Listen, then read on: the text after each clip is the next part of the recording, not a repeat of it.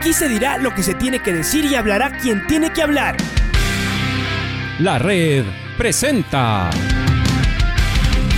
la charla del día a llevar una trayectoria que todo el mundo conoce, Carlos el Demoledor. Que la comunidad sepa de lo grande que fue Luis Chocho San Martín. Este año nuevamente jugar Copa Libertadores nos ilusiona mucho. La red. Los protagonistas lo dicen todo junto a los periodistas de la red. La camiseta más linda que me pude haber puesto en mi vida, ¿no? La camiseta de la selección. Los grandes clubes no priorizan competiciones, las disputan. En este año 2021 la selección se juega prácticamente su futuro. En donde estés y a la hora que tú quieras. Bienvenidos. Estamos en línea directa con el señor Santiago Catani, es el presidente de la Universidad Católica.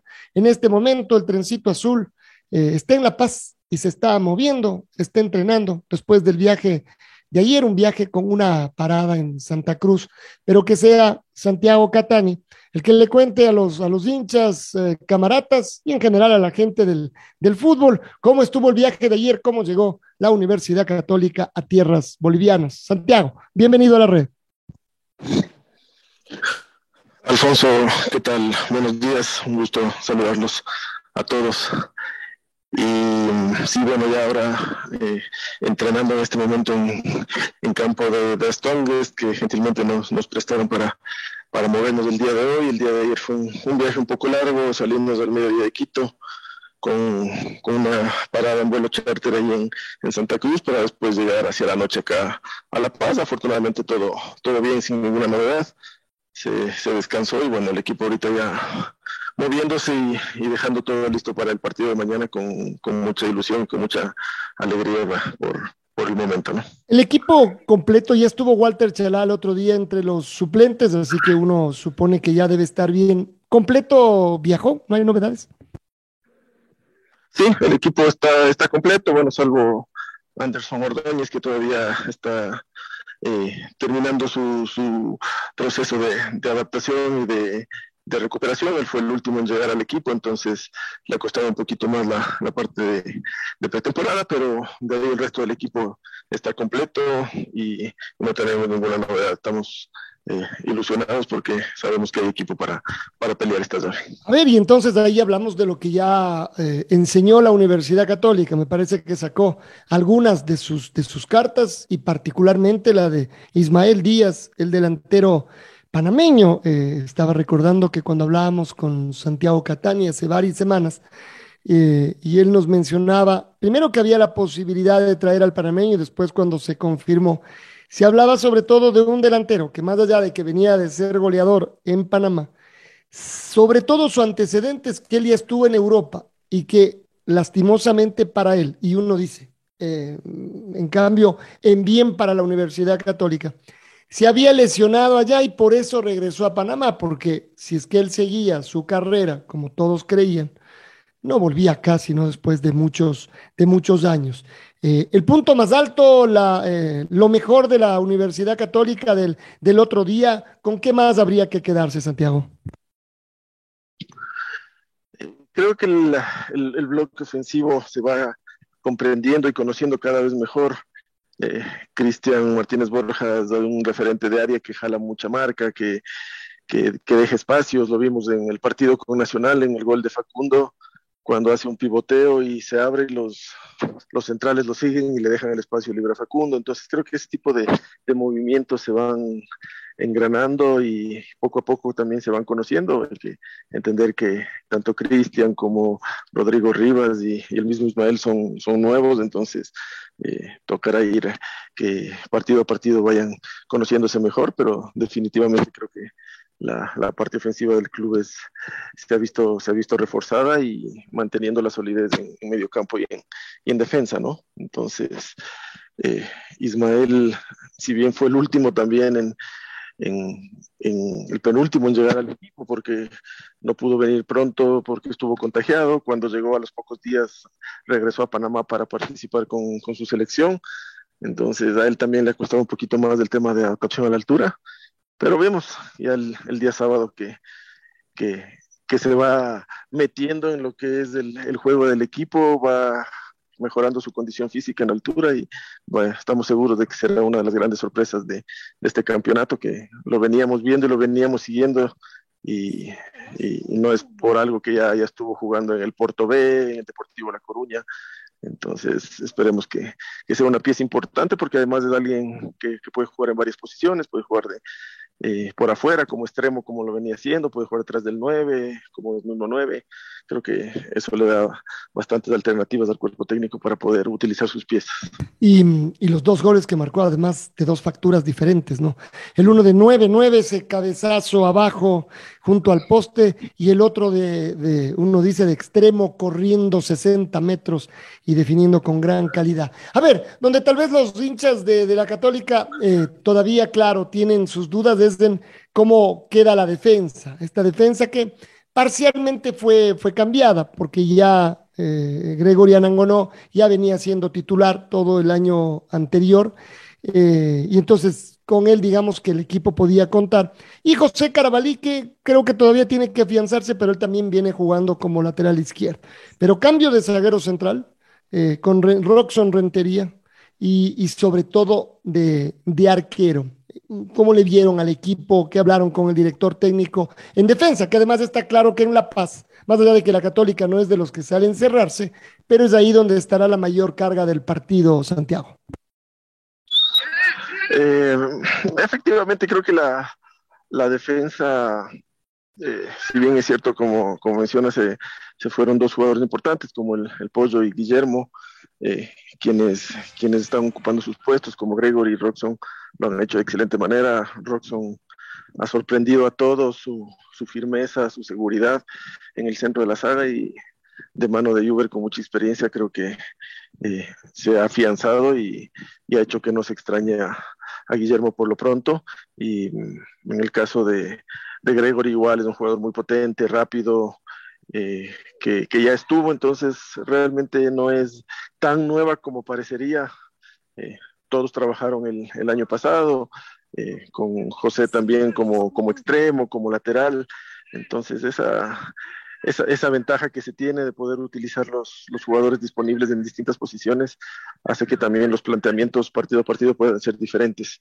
Sabemos que acá Bolívar, el punto fuerte que tiene son sus dos delanteros extranjeros que, que acaban de llegar al equipo, son los goleadores de, de la liga acá y en, en, Copa Libertadores también, entonces tendrán que estar muy, muy concentrados para eso y, y, y, por el otro lado Católica aprovechar los espacios que nos puedan dejar arriba. Se habla, no sé si esto se habla, pero le vamos a preguntar a Santiago. Eh, los partidos todos son diferentes, las circunstancias también. Pero nos acordamos todavía de lo que ocurrió el año anterior en la segunda fase también de Copa. La Católica venía desde la fase anterior y se encontraron con libertad. Les costó en Quito, hicieron un partidazo en, en Asunción y estuvieron cerquita, hubo un par de jugadas de gol donde el pato Javier Díaz estaba relatando, donde él ya gritó gol, donde ya gritamos gol y no fue una del Pollo López eh, imposible.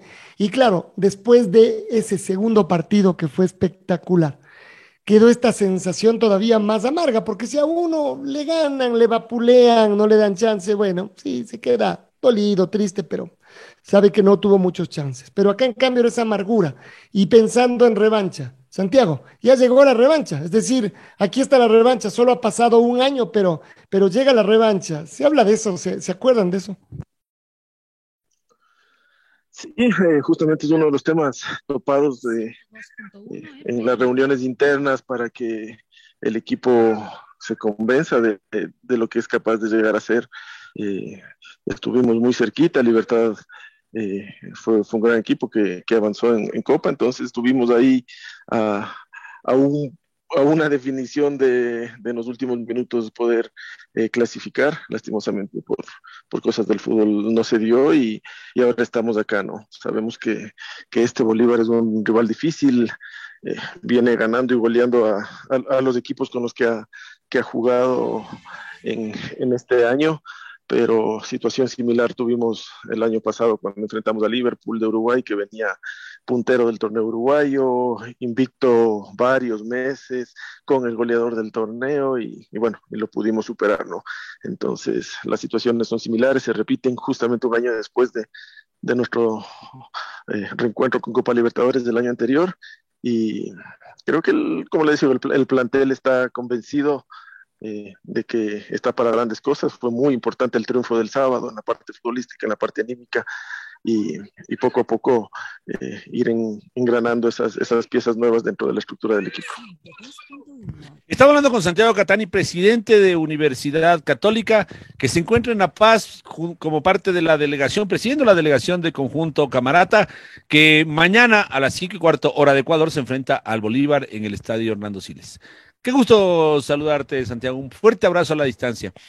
Eh, ¿cómo, ¿cómo, lo evalúa eh, el plantel, la directiva y conversando con Roxon, eh, perdón, con el profesor Miguel Rondelli, que además vemos que mantiene este espíritu Universidad Católica de los últimos años, ser un técnico al que le gusta el buen fútbol, que le gusta plantear los equipos hacia adelante, que, que sean arriesgados, que sean ofensivos? Incluso vimos cierta faceta en el partido amistoso frente al Nacional del profesor Rondelli que nos encantó cuando terminó jugando o, planteó en algún momento el partido con cinco delanteros, o sea, dos punteros, dos internos y un nueve, una cosa que se ve rara vez en el, en el fútbol. Eh, ¿cómo, ¿Cómo evalúas esto, Santiago? ¿Qué veremos de Universidad Católica con el profe Rondelli con este plantel? Hola Pato, gusto saludarte, buen día. Eh, yo creo que el, estilo, la metodología que, maneja el club en todas sus divisiones eh, formativas y no, solo en el primer equipo hacen que, eso sea una ventaja porque los jugadores, por ejemplo, que han llegado de, reserva, que se han incorporado, eh, se han adaptado de una al, trabajo del equipo y, no les ha costado, más bien ha sido muy fácil que, se incorporen y se, mantiene ese estilo de juego ofensivo, eh, dándole mayor seguridad en defensa, pero siempre eh, apostándole al, al, juego ofensivo, ¿no? Vimos en cierto momento, como decías con Nacional, que inclusive se, se cambió a una línea de tres para buscar eh, más ataque y, y, son variantes que el profe va, va probando, hace mucho tiempo que no lo veíamos, pero bueno, él él, sabe cómo utilizar sus piezas, como decía, hay varios jugadores polivalentes que pueden jugar en distintas posiciones y él sabrá sacarles el, mejor provecho. Eh, el profe está muy contento con, el equipo que se ha armado. Eh, en cierto momento hablábamos de, ver si quería un par de refuerzos más y él pidió que, nos quedemos como, estábamos, que, confiaba plenamente ya en el equipo que tiene y con los chicos que se han incorporado de, de reserva, así es que eh, podamos este año ver un, una católica igual de, de juego vistoso, de juego ofensivo.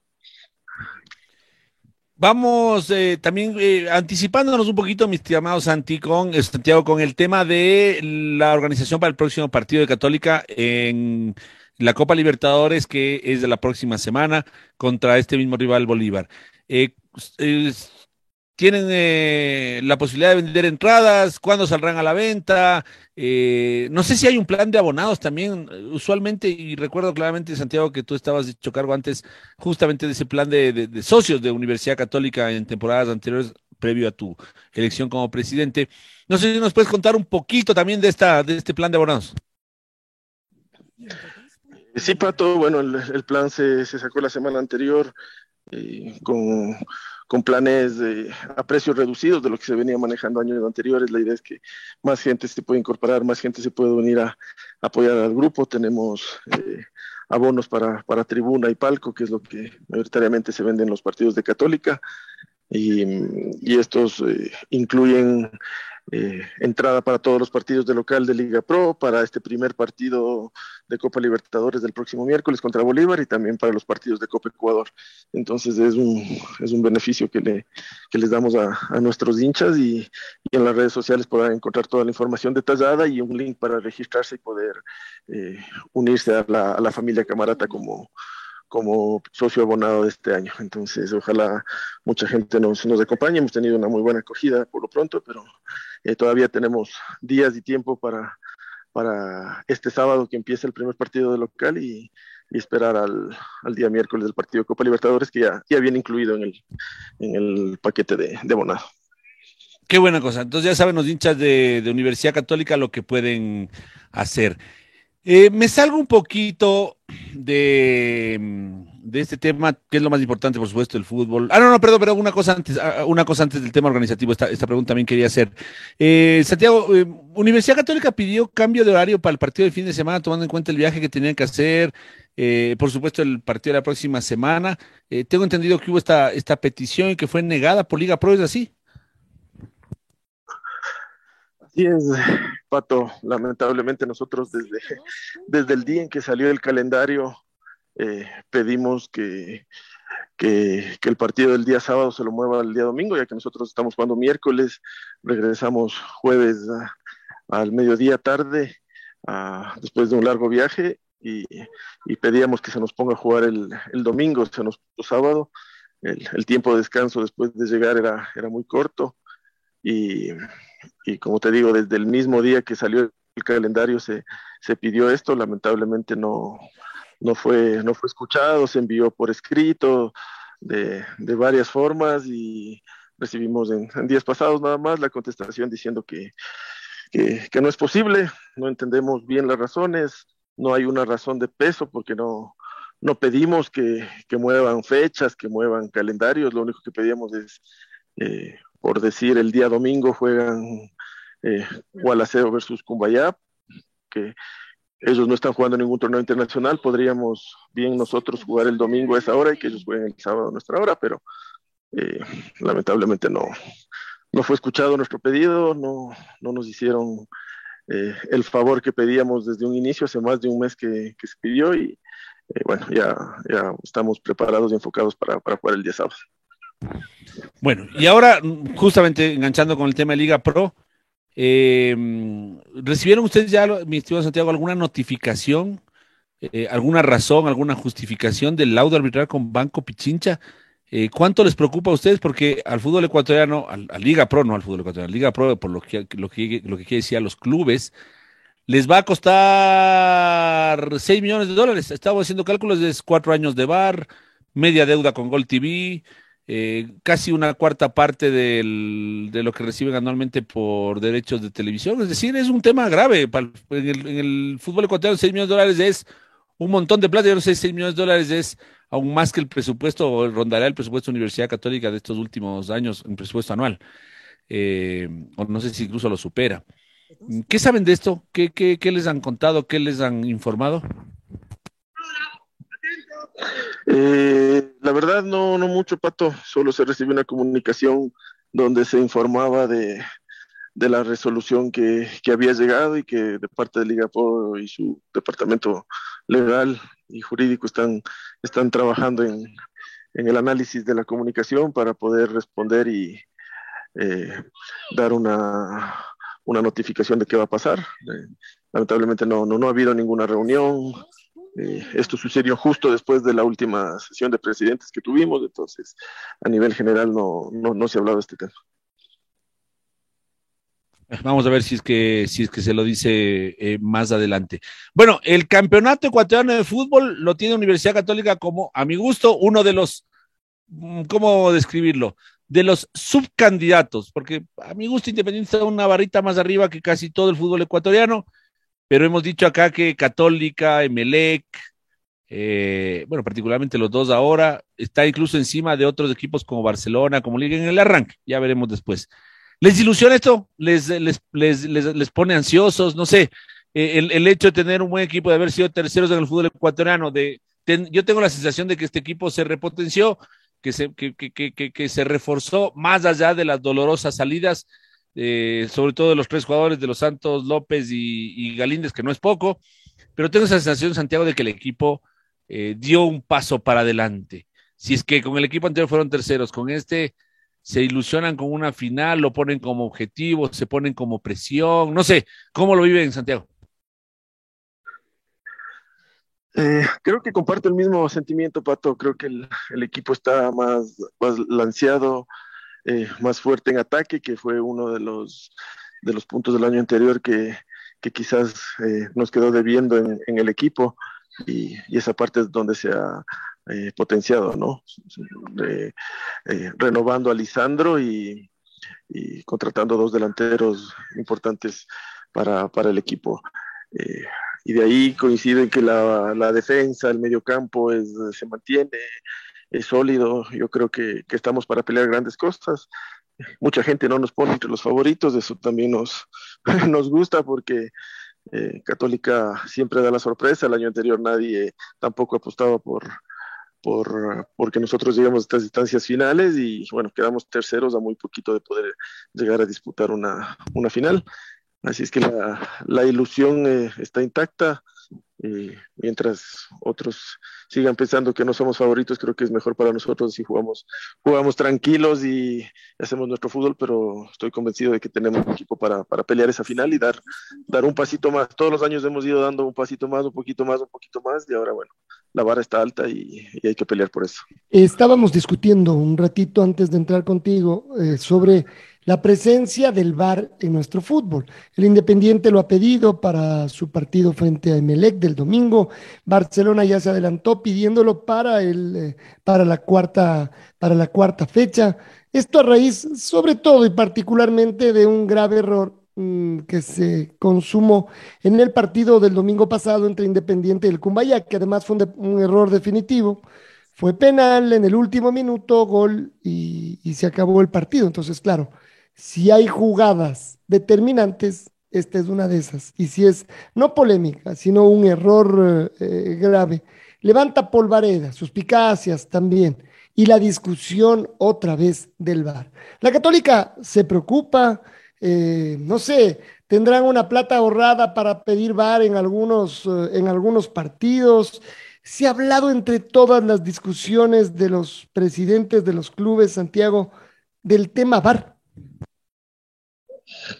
Eh, es un tema eh, controversial, importante. Creo que en, las reuniones de Consejo de Presidentes se ha pedido varias veces el, el, que, el que pueda considerarse tener VAR para, para campeonato para campeonato nacional y lamentablemente bueno no, no ha sido posible todavía lo que yo creo es que el VAR por justicia y por fair play debería ser para todos, ¿no?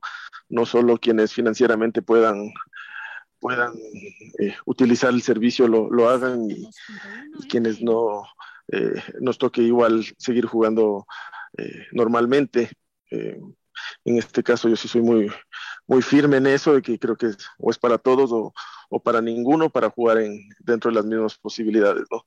Ahora, el, el VAR es, es, es, un apoyo fundamental para los árbitros, pero bueno, también hay que ver que la gente que esté detrás del bar esté lista y preparada para, para manejar. Ya hemos visto varios casos donde igual con VAR y todo la, la, la situación y la polémica se, se, siguen dando, ¿no? Ojalá que, que, pronto, dentro de los presupuestos y nuevos ingresos que, que Liga Pro está eh, buscando se pueda tener ya esta herramienta, pero que sea para todos. Nosotros por lo pronto no, no tenemos un presupuesto para, para VAR en, nuestros partidos. Y parece complicado, ¿no? Por cómo se ha venido manejando la, Liga Pro, que, que ya vaya a haber un, un, un presupuesto para el VAR.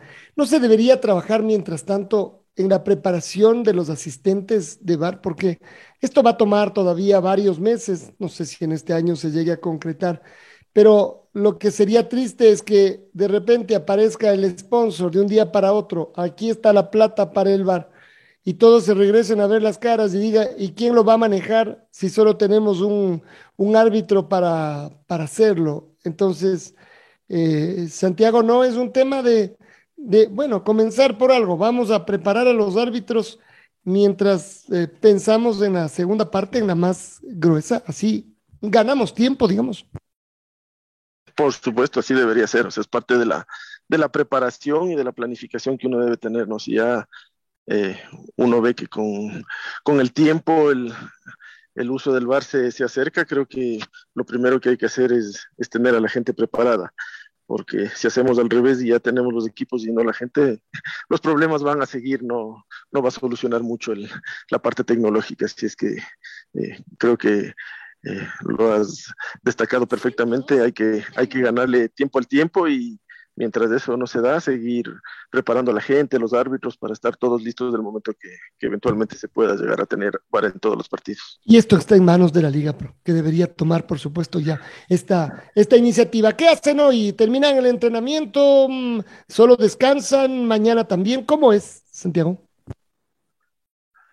Sí, en este momento nos encontramos en el, en el entrenamiento.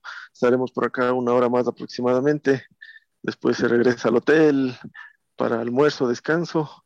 En la tarde se hará una visita al estadio, pero solo de la parte del, del cuerpo técnico. Los jugadores se quedarán descansando en, en, el hotel y mañana igual es, es descanso ya para la salida al, al estadio después de, de almuerzo, que, que, el partido es a las 6 y 10 hora de acá. Y eh, necesita el, el, el, plantel estar lo más descansado posible porque será un, un partido seguramente de, mucho correr, agotador y bueno, la, el tema altura, la, mayoría del equipo está, está adaptado, no, no le veo problemas, salvo los, los, los, jugadores que acaban de llegar, pero bueno, poco a poco ya están eh, metiéndose en eso y no, no, no hemos tenido ningún problema con, con el tema altura acá hasta ahora. Muy bien, esperemos que, que, todo sea normal entonces hasta la hora del partido. Vamos a seguir en contacto, no solo con el presidente de la Universidad Católica, sino con algunos miembros de la delegación. Santiago, gracias por estar con nosotros, mucha suerte y por supuesto, como decimos, seguimos informando y en contacto.